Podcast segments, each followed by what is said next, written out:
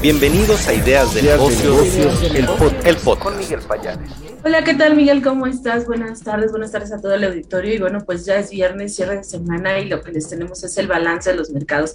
Comentarte que a pesar de que el día de hoy los mercados finalizaron en terreno positivo, el balance fue negativo, en donde el Dow Jones eh, fue el que tuvo la menor pérdida, solo cayó 0.3%, pero el Nasdaq sí tuvo un retroceso bastante fuerte, alrededor de 3.5%, seguido del Standard Poor's que cayó 1.3%. Y bueno, esto pues como comentamos, fue un poco la alerta que pusieron primero algunos funcionarios de la Reserva Federal, donde alertaron que pudieran haber aumentos hasta de 50 puntos base en las tasas de interés y por otro lado las minutas de la Fed que también señalaron que, eh, había esa posibilidad en la que las siguientes juntas se tuvieran eh, que ser más agresivos, sobre todo pues porque el escenario inflacionario persiste elevado y entonces pues se tiene que tomar algún tipo de acción que sea mucho más fuerte. Y por otro lado también en el mercado de bonos se observaron pues bueno la tasa de 10 años en niveles de 2.70, finalizó este día. Esto no ha sido así desde 2019 y como bien señalábamos, las tasas de interés hipotecaria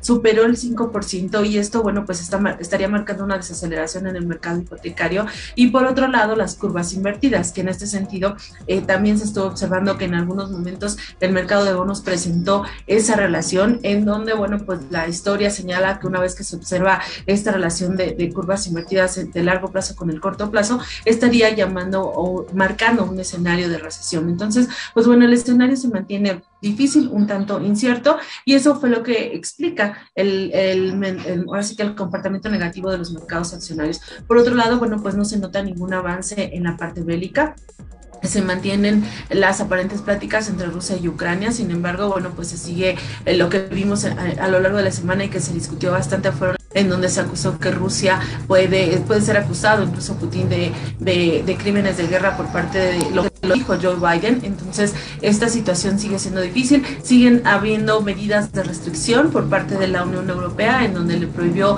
eh, las importaciones de carbón a esa nación y por otro lado en Estados Unidos los pagos en dólares. Esta situación estaría obligando a Rusia de no conseguir los dólares suficientes, incluso a declararse en un estado de insolvencia, pero también se dio a conocer que el crudo que tiene Rusia para seguir vendiendo en los mercados internacionales, pues todavía está encontrando compradores y bueno, pues estaban mencionando sobre todo mercados como, como China. Entonces, bueno, pues la situación sigue siendo difícil eh, con respecto a una pronta solución del conflicto bélico y por lo pronto pues seguirá generando presión. Mientras tanto, eh, esta semana se observó un poco de mayor estabilidad en el precio del petróleo, cerró en niveles de 97 dólares por barril por debajo de los 100 dólares, sin embargo no se descarta que esto pudiera volver a presionar hacia la alza.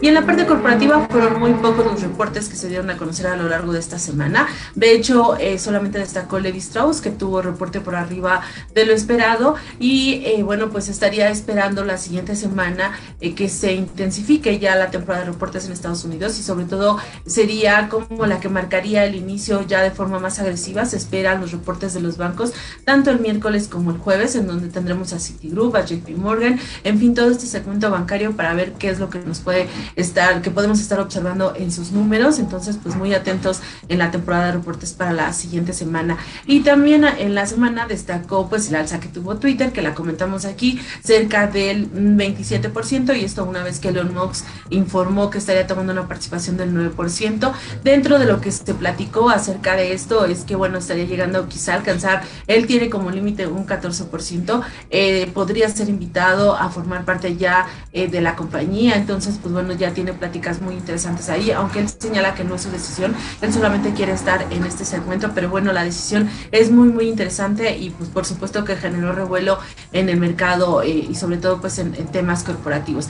Por otro lado, en México, pues bueno, que es lo que observamos, tanto la Bolsa de México como el FTSE de Viva presentaron cierres negativos, aquí estamos viendo variaciones arriba del 3% para la Bolsa en México, muy ligado al desempeño de los Estados Unidos, en donde pues bueno, las señales de mayor mayores tasas de interés fueron las que provocaron también los ajustes en el mercado mexicano. También estamos a punto de iniciar la temporada de reportes. Todavía no ha existido alguno. Estaríamos esperando que la siguiente semana, pero básicamente todo se aceleraría regresando de las vacaciones de Semana Santa. Entonces es un mercado que estaría actuando con mucha cautela, sobre todo, pues bueno, porque es un trimestre en el que las presiones para las compañías se van a notar mucho. Eh, ya hemos venido hablando que en el balance el petróleo trimestral, el petróleo subió cerca del 33%, insumos como el aluminio tuvieron incrementos hasta del 50%. Entonces, bueno, pues los, las, las empresas estarían reportando sobre todo una contracción en sus márgenes y esto es lo que vamos a estar viendo a partir de la siguiente semana.